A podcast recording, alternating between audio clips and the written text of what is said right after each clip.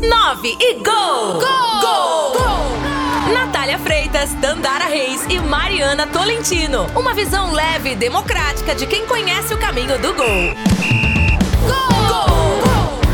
Fala galera, estamos no ar com mais uma edição do podcast 9 Gol. Eu sou Mariana Tolentino e comigo, como sempre, estão Natália Freitas e Tandara Reis. Oi Natália, tudo bem com você? Oi Mariana, tudo bem? Grande abraço para você. Prazer estarmos em mais uma edição aqui do podcast 9 Gol. Um abraço, Tandara. Como é que você está? Tudo bem, Mariana. Grande abraço para você, para Natália e para todos que nos acompanham aqui no 9 Gol. Nós chegamos à nossa 29 edição do podcast 9 Gol e hoje nós vamos falar sobre futebol feminino, trazendo mais uma personagem desse esporte.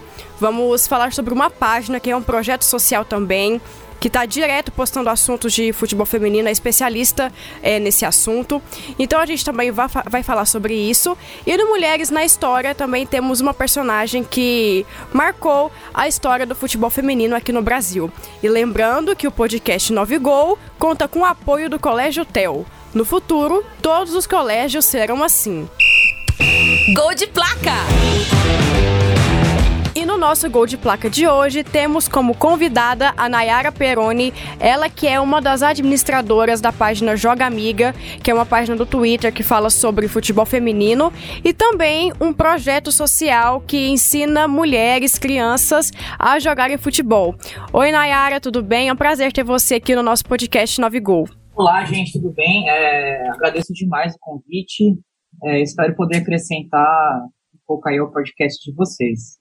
Nayara, então começa contando um pouco pra gente como que surgiu essa vontade de fazer essa página Joga Amiga, se é só você que administra essa página, se tem outras mulheres também. Conta um pouquinho pra gente sobre como que começou essa história. Assim, começando desde a da Gênese, né, lá atrás, a gente já jogava junto desde 2013, né, por conta de um campeonato que a gente passou a organizar junto com, com os meninos também no Twitter, então tinha o campeonato masculino e o campeonato feminino.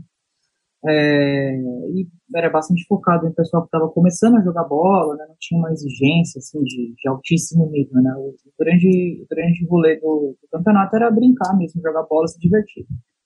É, e aí a gente formou um time né, chamado Miga FC, na época, é, e esse time se formou assim do jeito que ele é hoje, em 2015.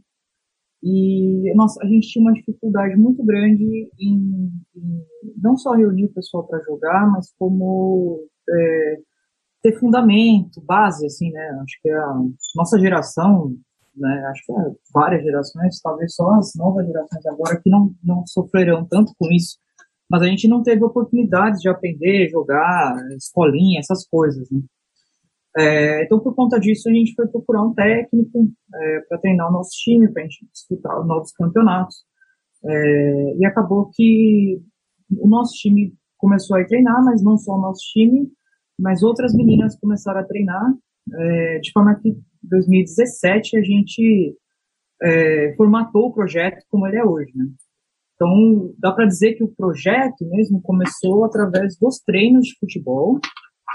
É, e a gente também começou a abordar a parte de conteúdo. A gente tem bastante gente que trabalha com isso dentro do projeto, como voluntária e tudo mais. Eu já fiz parte de um projeto antes, né, do, do próprio Joga Amiga, que, que ajudei a fundar e tudo mais, mas acabei saindo para focar só no, no, Joga Amiga mesmo, porque né, não dá para ter vários projetos paralelos nesses tempos que a gente vive, só dá para focar numa coisa, né? E então a gente tinha essa demanda, né, a gente tinha essa vontade também, então a gente passou a combinar as coisas, né, então a gente tem os treinos, né, na prática mesmo, é, e também a parte de conteúdo, que aí tem o Twitter, a Instagram, outros textos que a gente faz, enfim. Então, meio que ficou dividido entre essas duas áreas aí, pra, por assim dizer. Bom, Nayara, aqui é a Tandara, um prazer falar com você. Muito obrigada por topar participar do nosso podcast. Você mencionou aí a parte de conteúdo e a parte do projeto que ensina né, as meninas a jogar futebol. Fala um pouquinho mais sobre esse projeto social, quem pode participar, como ele funciona. Ah, então, nosso projeto começou, acho que por várias demandas, né? Acho que principalmente por é, aqui em São Paulo, capital principalmente, é, é, tudo muito elitizado e era uma coisa muito frontal ao que nós acreditamos, né? É, como o futebol deve ser. Futebol é, é esporte do país, é esporte mundial, né? E, e, é um esporte popular, ele tem que ser acessível. Né? E para as mulheres ele já não era acessível, assim, sendo praticado, né? Eram pouquíssimos lugares onde você encontrava um espaço para jogar depois de adulta. É, e depois ele tinha uma barreira financeira também, né? É, aqui as coisas são muito caras e, enfim. Então a gente decidiu tocar esse projeto como um projeto social mesmo e fazer dele uma porta de entrada para quem quiser jogar. Hoje a gente tem atletas, as turmas que a gente tem hoje, né, são, são turmas adultas, então mais focada nas meninas que querem jogar bola, querem começar do zero, ou já jogam, mas não, não, não tem mais onde jogar hoje em dia e tudo mais. De 18 anos para frente, a gente tem assim uma, uma gama de idades muito é, muito grande. A gente tem atletas hoje com mais de 50 anos. Acho que a gente, hoje, posso estar chutando errado, mas pelo menos umas 10 atletas com mais de 50 anos, é, atletas de 18 também. Então, assim, a gente tem uma média de idade bem, bem diversa, assim, não, é uma, não tem uma restrição nem de, de idade, nem de habilidade, porque a gente tem turmas iniciantes e tudo mais. Então, a ideia começou para a gente poder mesmo é, abarcar e colocar todo mundo aí para jogar bola num lugar que seja seguro de jogar também, não botar o pessoal para jogar. Às vezes você vai pegar é, um espaço público que nem sempre tem manutenção, então o pessoal estourava o pé em buraco, essas coisas, né? E também para não, não ter que lidar com, sei lá, às vezes tem o lugar está cheio de, de homens, os caras bebem, começam a falar besteira, coisas que a gente gostaria muito de evitar, né? Então, para não ter muitos conflitos a gente optou por alguns lugares, quadras, né, que a gente tem que alugar, mas o valor que as meninas pagam é o menor valor possível que consiga custear o projeto por mês. E acaba sendo bem barato, assim, dentro do, da média de custo aí. E, e, é isso. Então, hoje não só eu faço, sou eu e minha sócia, Natália Santiago. A gente tem outras voluntárias, é, tem a Michelle, Fraga, né, tem todo mundo da, da nossa redação, tem as voluntárias de turma mesmo, que como se fosse um, uma ponte, assim, né, que ajudam, passam um recado, enfim. É, tudo isso faz parte, né, a gente trabalha, sei lá, acho que no, no, no corpo, assim, né, do, que faz esse projeto social, a gente tem pelo menos umas 20 pessoas é, ajudando do jeito que elas podem, né, para manter isso tudo acontecendo. É, Nayara, aqui é a Natália. É prazer ter você aqui no podcast 9 Gol. E é, eu fiquei assim com uma dúvida, né? Como é que, como é que são é, essas aulas, é, esse, é, esse dia a dia de vocês, né? Os professores, os técnicos, eles são voluntários também? Como é que funciona essa questão? É, as aulas, a gente tem uma metodologia que a gente é, finalizou ela, assim, né? A gente ocupou o tempo da pandemia para deixar ela mais ajustada possível. E essa metodologia ela é focada já no nosso público hoje, né, que trabalha, que faz conosco os treinos, que é um público adulto. É, pensando também como essas pessoas podem começar a jogar do zero é, e conseguir não só jogar e, e, se divertir, que é o nosso objetivo principal, mas né, ter um momento de lazer na semana, tudo mais, mas também se desenvolver é, meio que testar os próprios limites e tudo mais dentro da, das possibilidades de cada pessoa. Né? Não existe uma. Ninguém é forçado a isso, né? Todo mundo, cada um na sua. Você vai ao, aos poucos né, melhorando suas habilidades jogando. Então, dentro dessa metodologia, a gente tem as nossas técnicas. Hoje a gente tem somente um técnico homem. É, todas as outras pessoas que dão aula são mulheres. E é um, um compromisso que a gente tem também de dar esse espaço a gente tem muitas professoras que começaram a dar aula de futebol conosco, porque no mercado também de escolinha de futebol para criança, geralmente é menino, e eles não contratam, porque falam que, sei lá, mulher não vai saber a mesma coisa que o homem, o que é um absurdo, mas eles costumam é, optar se tem um técnico homem uma técnica mulher, eles contratam o homem.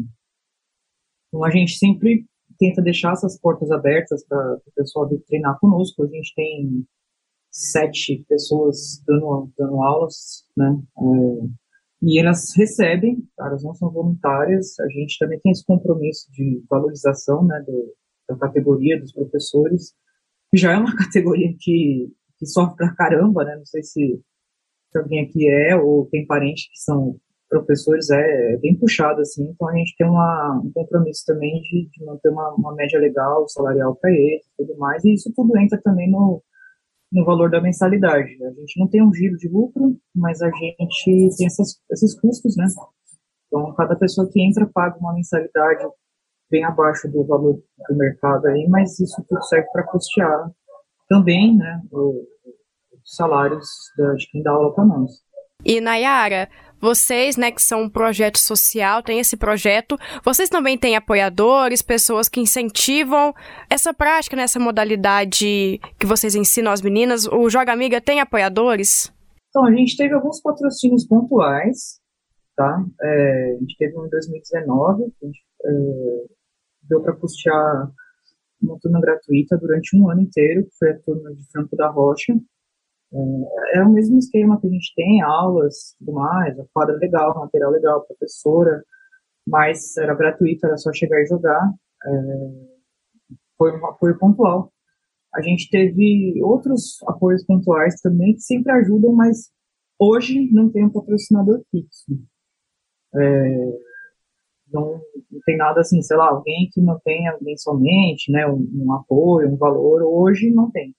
A gente, obviamente, tenta sempre buscar, né? Vai, né, faz anos que a gente faz isso, mas fechar um fixo, infelizmente, ainda não. Inclusive, se alguém estiver ouvindo e quiser patrocinar, estamos, obviamente, abertas para isso. Bom, e se alguém quiser patrocinar vocês, o que, é que precisa fazer? Como procurar vocês para viabilizar esse patrocínio? Ah, pode entrar pelas nossas redes, né? O arroba Joga Amiga, é, ou no nosso site, tem a parte de contato e tudo mais, é, aí conseguem falar conosco através desses canais. Entendi. Então, Naira, eu queria que vocês falassem um pouquinho é, qual que é o objetivo de vocês. Vocês almejam chegar aonde com o Joga Amiga? Quais os objetivos para o futuro? A pandemia dar uma atrasada na gente, a gente tinha algumas, algumas ideias né, maiores, a gente teve que parar, paramos os treinos todos, acho que fomos dos raros lugares que parou durante todo o período de, da, da extensa quarentena que a gente teve que viver, né? É, e voltamos somente agora no fim do ano, né? E, então, nossos objetivos, é, assim, a gente tem como premissa continuar, né, o projeto abrindo mais espaços nos lugares, não só em São Paulo, capital, como outras cidades. A gente tem hoje algumas subsedes, nossa primeira subsede foi a subsede de Belém Pará, que se mantém ativa até hoje. É, temos hoje em Osasco e Barueri. Tínhamos a de Franco da Rocha, né, mas é, acabou, quando parou tudo, infelizmente também a, a turma teve que parar, era a turma gratuita que a gente tinha. E, mas o objetivo é continuar disseminando, assim, abrindo mais portas para o futebol é, criando soluções. Né? A gente tem algumas ferramentas hoje que, que lançamos, né? A, do mapa do futebol feminino, que é um, um, site onde qualquer pessoa que jogue futebol amador ou tenha um projeto pode cadastrar lá. E aí outras mulheres, né, meninas aí do, do país inteiro conseguem achar através do, do endereço. Tem vários lugares do país. É, a gente fez uma ferramenta de, de crowdfunding, né, que é tipo um, uma vaquinha mais focada no, no feminino, que também teve que parar por conta da pandemia, mas voltaremos com ela para 2022. Já temos alguns times também que podem ser ajudados. É, inclusive, no lançamento da ferramenta, a gente fez o patrocínio para o IBIS feminino, poder jogar pela primeira vez com o time próprio o campeonato pernambucano. É, isso foi no final de 2020. E deu bastante certo, a gente, assim, foi um apoio, né? Eu considero um apoio, não foi nem um patrocínio, assim, mas não foi o suficiente para elas poderem jogar, terem uniforme, terem alimentação e tudo mais, é, conseguirem realizar esse sonho aí de, de, entrar e jogar o campeonato. E, e aí, enfim, a gente tem essas ideias de manter isso, né, expandir e tentar atingir também outros lugares, é, que obviamente precisaremos de novas parcerias para custear as turmas gratuitas. Né? Então, é, e sempre manter a nossa pegada, de não ter uma competitividade meio sei lá, é, excluindo quem não sabe jogar, essas coisas. A gente sempre tenta fazer o pessoal que joga abraçar a ideia, assim, né? Então, é, manter a mesma ideia, né, a mesma metodologia, mas seguir trabalhando nesse sentido. Você já destacou aí, né, algumas das da, dos objetivos que você tem, né, como uma das administradoras do projeto aí.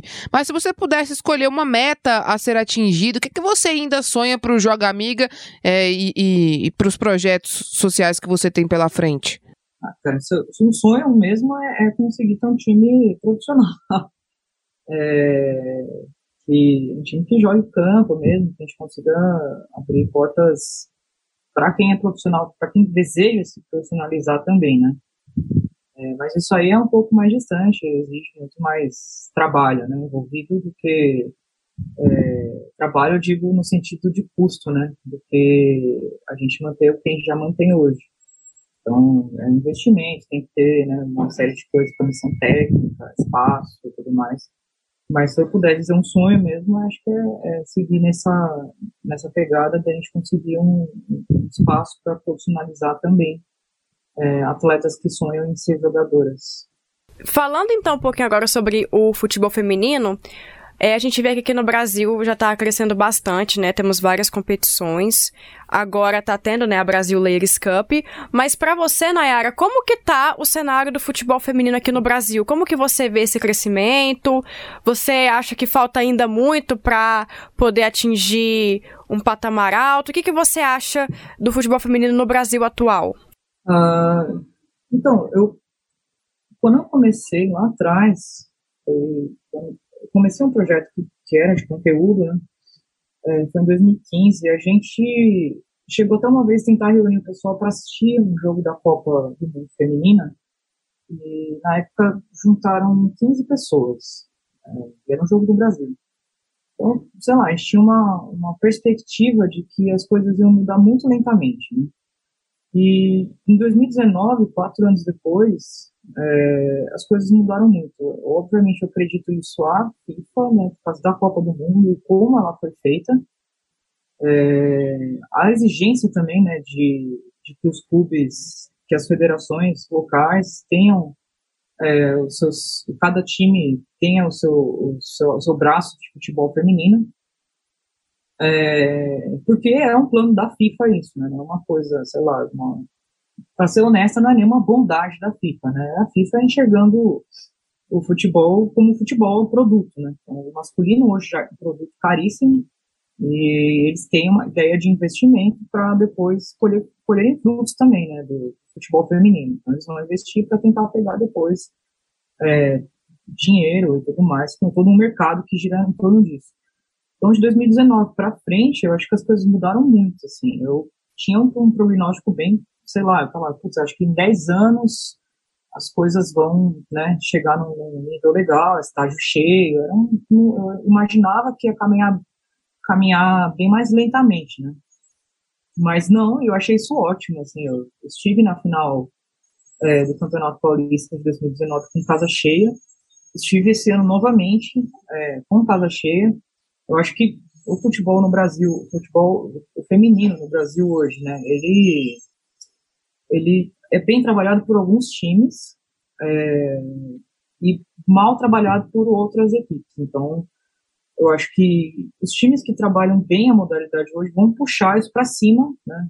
E aí depende de uma série de outros fatores para as coisas começarem a caminhar também. Então, melhorar a premiação dos campeonatos, porque você vai investir no time, se o time for campeão, vai ganhar bastante dinheiro, você vai investir mais, enfim, é uma, é uma, uma grande máquina, né, uma engrenagem, não é uma coisa só que, que vai funcionar, mas acho que isso já é um, um alento, assim, é, as coisas melhoraram bastante, acho que o Brasil hoje é uma referência é, no, no, no, tratamento, pelo menos, da, dos times, né, é, na Série A do, do Brasileirão Feminino e nos, em alguns estaduais, é, acho que, midiaticamente falando, assim, tipo, a cobertura que a gente tem aqui no Brasil ainda é, é muito nicho, né? É muito, é, depende bastante da mídia independente, é, que inclusive é basicamente o que carrega esse piano aí nas costas, né? De, de falar e dar visibilidade, é, de ir atrás de notícias, né, tudo mais, e fazer isso continuar sempre na, na, na visão das pessoas, né, sempre à vista, mas a mídia tradicional aqui no Brasil ainda peca bastante. Tem melhorado, né, a gente tem visto que eles estão passando jogos agora, né, enfim, mas ainda acho que não chegou num, num, nível, por exemplo, sei lá, eu acompanho bastante futebol de outros países aqui, nossos vizinhos da, da América Latina. E se você pegar, por exemplo, a Colômbia, o tratamento da imprensa com os times é muito mais é, similar ao que a gente vê no masculino no Brasil, por exemplo. E lá eles não, não têm uma diferenciação tão grande. Qualquer portal que você entrar lá vai ter coisas falando sobre o feminino e tudo mais. Então, acho que isso ainda é um, um passo, né? Que está acontecendo. Estou feliz que está acontecendo até mais rápido do que eu imaginava, mas acho que isso ainda é um passo. É, mas enfim, acho que as coisas melhoraram muito, assim, aqui no Brasil e, sei lá, em dois anos, não deu nem dois anos, foi um boom, né? E isso é bom para todos, é bom para quem é, gosta de futebol, é bom para as mulheres que, que sempre sonharam em jogar futebol profissional, agora conseguem realizar esses sonhos. É bom para as futuras gerações que hoje estão se formando, né, estão começando uma base, que elas vão ter um, um futuro possível que não era uma realidade para muita gente de outras gerações, jogar futebol profissionalmente, sei lá, era uma coisa muito, muito distante. E, também para quem trabalha com isso, né, para quem cobre, para quem está sempre ali vivendo o dia a dia do, da modalidade, eu acho que é bom para todos, assim. Realmente, você tem razão. Tem crescido bastante mesmo, só que ainda falta, né, a mídia mais tradicional assim falar mais sobre o futebol feminino. E a gente pode notar também que começaram a falar mais sobre o futebol feminino após a Copa de 2019, né? A Copa do Mundo da França, uhum. que foi aquela que teve mais visibilidade, né? Passou alguns jogos em algumas, emissor em algumas emissoras. Então foi a partir daí que teve mais é uma visibilidade assim, mais pessoas falando. E sobre isso também, a Joga Amiga, junto com outras páginas, né, foram convidadas pela Placar, não foi isso? Participar sobre é, essa edição especial de 2019, né? É, a revista que era totalmente dedicado ao futebol feminino. A Placar que tem um passado um pouco controverso né, em relação ao futebol feminino, então eles fizeram essa revista sobre essa edição especial também para a Copa do Mundo, né? Então, como foi participar desse projeto, né, que era uma revista só sobre o futebol feminino, primeira vez que eles estavam fazendo assim. Então, como foi para vocês fazer parte disso? Foi muito legal, assim, a gente gostou muito do convite. É, eu, a gente, durante a Copa, é, iniciei o ano de 2019 já planejando o que seria o, a cobertura desse evento, né? Então, é, uma parte do projeto ficou aqui, né, para cuidar das ações. Eu, é, eu estive lá na França para cobrir pessoalmente e outras duas meninas que são trabalham com a gente na redação como voluntárias na redação do, do projeto mesmo, é, como elas moram nos Estados Unidos, a gente conseguiu fazer essa cobertura de lá da final também, tinha torcida lá assistindo e tudo mais. É, acho que essa experiência ajudou bastante, assim, é, e foi legal contar esse relato, né, para a revista Placara também, eu imagino, né, do, que eles fizeram isso meio que um, sei lá, vamos também dar o espaço, né? Sempre é tempo de você mudar e, e corrigir algumas coisas, né? Eles deram esse espaço para os projetos. É, a gente falou como foi cobrir de lá, né? Como foi o, o ambiente lá. Eu até trago um pouco para cá também. Eu, quando estive lá, a primeira vez que eu liguei a TV, não falo francês nem um pouco, eu só sei falar que eu não sei falar francês em francês. Então, vocês já imaginem como estava a minha situação, né? É, e eu liguei a TV e eu vi um, um programa, que desses mesa redonda, assim, com jogadores e jogadoras e jornalistas tal, fazendo análise do, dos times que iam jogar a Copa. Eu fiquei meio chocada, assim, tipo, cara, que loucura. Eu nunca tinha visto isso no Brasil, sabe? Tipo, sei lá. É... E aí eu, andando na rua, tinha bastante banners, estavam, assim, é, não só na França, eu acabei, como é a Europa é um ovo, né? Você consegue ir para outros países ali de trem. Eu acabei indo para Londres, é, fui para Amsterdã e você via bastante banner, é, banner, propaganda, é, essas coisas todas em vários lugares, é, na internet também, por lá. Então, com jogadoras falando dos times, né? E você via que lá eles estavam respirando assim o futebol que era a Copa do Mundo, né? Bastante torcida indo assistir e tudo mais, aquele, aquele clima de de FanFest, para quem viveu a Copa 2014 aqui, estava na mesma pegada por lá. É, tinha FanFest também. E, e aí eu percebi que, cara, isso era possível, sabe? Sei lá, ver, de perto isso sendo possível foi, sei lá, que me deu um, um, gás, assim, porque aqui no Brasil as coisas estavam muito paradas, né? Muito, é, sei lá, acabou passando a final tal, mas durante o, o, quando começou mesmo a falar da Copa do Mundo, eu, eu, os canais tradicionais não estavam tão, tão ligados assim como quem já estava atuando na área como mídia alternativa, né? Então foi, foi muito bom assim passar esse relato para eles e, e, contar um pouco mais. E hoje também é muito bom ver que, sei lá, o que há dois anos eu fui lá e tirei uma foto ridícula da TV, porque tipo, meu Deus, está passando um programa que está falando de futebol feminino, sabe? nunca tinha visto e agora é normal por aqui, também acontece, né? Com menos frequência, mas acontece. Então, acho que isso tudo foi um, um gás, assim, ter uma renovada nos ânimos e fico feliz também que esse tipo reflexo né, até hoje está tá dando resultado, né? Mesmo com pandemia e tudo mais, o, o, o, o crescimento mesmo não desacelerou, isso me deixa muito contente. Enfim, foi, foi bem legal participar disso, a gente tem essa revista aqui até hoje, e eu acho que, sei lá, acaba sendo um marco histórico, né, também.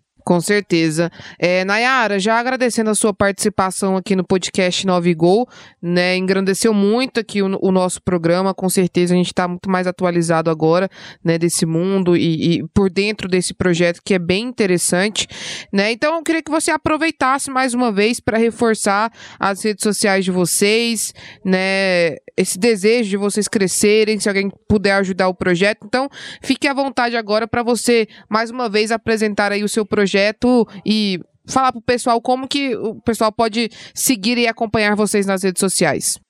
É, ah, vocês podem seguir a gente no Joga Miga, é, é Miga, tá? Não é, é que às vezes o pessoal confunde, escreve Joga Mina, né? Joga Miga. Podem seguir a gente nessas redes ou jogamiga.com.br, lá vocês têm acesso a outras outros textos e também outras partes, outras páginas é, para cadastro para treinar, para ver o mapa do, do, futebol feminino e encontrar um time em, outras cidades e tudo mais. É, pelas redes a gente atualiza, hoje, obviamente, como a gente vive de voluntariado, é, a gente tenta manter o máximo possível dentro da nossa realidade, né, as redes, mas vocês podem acompanhar por lá. É, e é isso, agradeço demais o convite de vocês. Mulheres na História. Delma Gonçalves, mais conhecida como Pretinha, é ex-jogadora de futebol. Na seleção feminina, atuou de 1991 a 2004, participando de quatro Copas do Mundo e quatro Olimpíadas, nas quais foi medalha de prata em 2004, 2007 e 2008. Pretinha é uma das artilheiras da seleção com 42 gols marcados. Também jogou pelo Vasco e tem passagens pelo futebol do Japão e da Coreia do Sul. 9 e gol! Gol! Gol! E com esse Mulheres na História, chegamos ao fim da 29 edição do podcast 9 Gol. Um abraço, Natália. Valeu, Mariana. Grande abraço para você, para Tandara Reis e para todo mundo que nos acompanhou em mais uma edição aqui do podcast 9 Gol. Estamos chegando no final do ano, mas nada de férias por aqui. Muita informação no 9 Gol aqui pela Sagres. Tandara, até a próxima. Até a próxima, Mariana. Grande abraço para você, para Natália e para todo mundo que nos acompanhou aqui no 9 Gol. Então, até a próxima para você que nos acompanhou aqui até o final dessa edição. Lembrando que o podcast 9 Gol conta com o apoio do Colégio TEL. No futuro, todos os colégios serão assim. O podcast 9 Gol você pode conferir toda segunda-feira às 8 horas da noite na Sagres 730 AM, no nosso sagresonline.com.br às 18 horas e também em todos os tocadores de podcast. Até a próxima!